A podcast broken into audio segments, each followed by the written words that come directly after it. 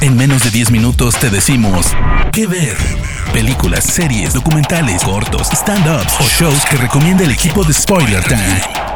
¿Qué ver? Bienvenidos, bienvenidas sean a un nuevo ¿Qué ver de Spoiler Time? Un podcast de recomendaciones en menos de 10 minutos. Yo soy Pablo Robles y me puedes encontrar en redes sociales como soy Pablo-Robles. En esta ocasión les vengo a recomendar la más reciente película de nuestro cineasta con olor a hotcakes favorito, Guillermo del Toro, que lleva por título El Callejón de las Almas Perdidas y que ya pueden disfrutar en Star Plus. El Callejón de las Almas Perdidas, la innovadora propuesta del director Guillermo del Toro, nos remonta a 1940 y nos presenta a Stan, interpretado por Bradley Cooper, un hombre carismático pero desafortunado que aprende el arte de engañar de una vidente, interpretada por Tony Collette, y su esposo ex-mentalista.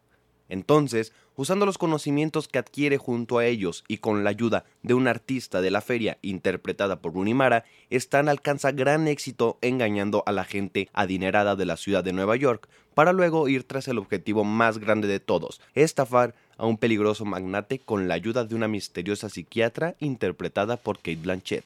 Estos tintes de misterio vienen de la mano de una propuesta arriesgada por parte de Guillermo, quien decide alejarse de la fantasía de monstruos a la que nos tiene acostumbrados y se adentra más en presentarnos la monstruosidad que habita dentro de aquellas personas que ven por un bien personal a costa del bien ajeno. Todo esto contado desde el mundo oscuro de las ferias ambulantes de los años 40.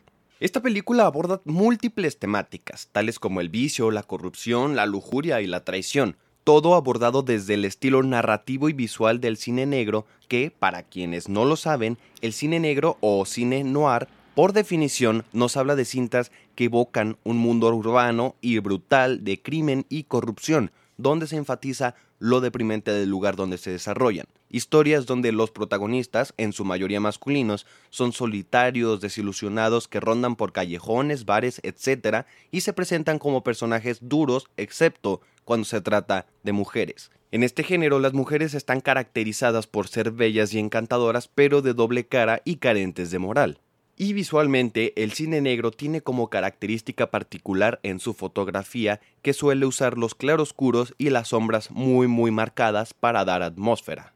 La razón por la que Guillermo del Toro quedó fascinado por la historia es debido a la gran pasión que éste tiene al cine negro. La película está inspirada en el cine negro clásico, incluso existe una versión blanco y negro de esta película donde las sombras son aún más presentes.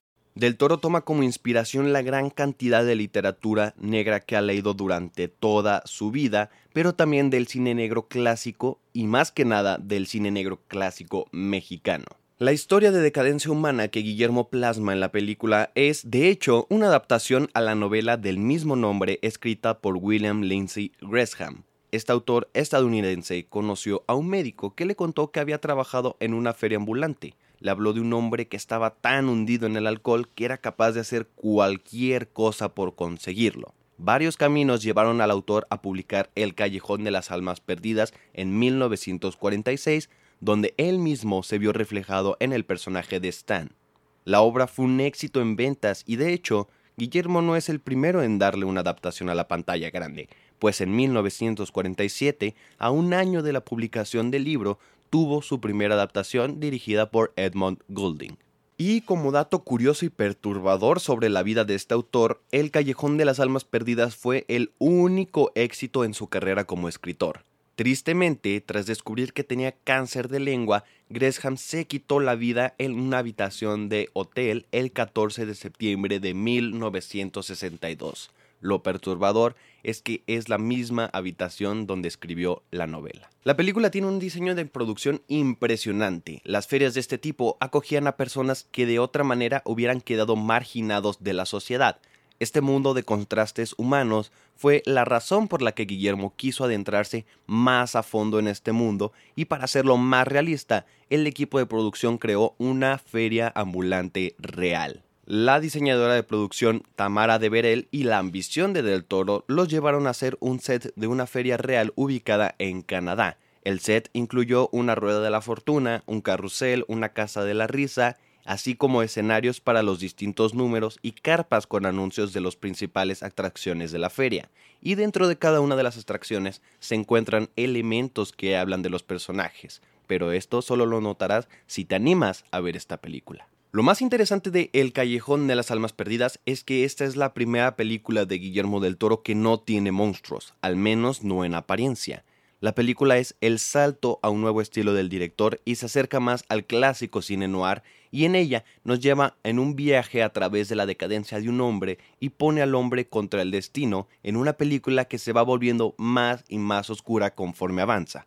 Un cast increíble, un gran diseño de producción, un score espectacular y es un gran acercamiento al cine noir clásico al que le debemos mucho de lo que vemos hoy en día. El Callejón de las Almas Perdidas de Guillermo del Toro está disponible en Star Plus. Esta fue mi recomendación. Yo soy Pablo Robles. Me encuentras como arroba soy Pablo-Robles y nos escuchamos a la próxima aquí en Que Ver de Spoiler Time. De parte del equipo de Spoiler Time, esperamos que te haya gustado esta recomendación. Nos escuchamos a la próxima. Que Ver.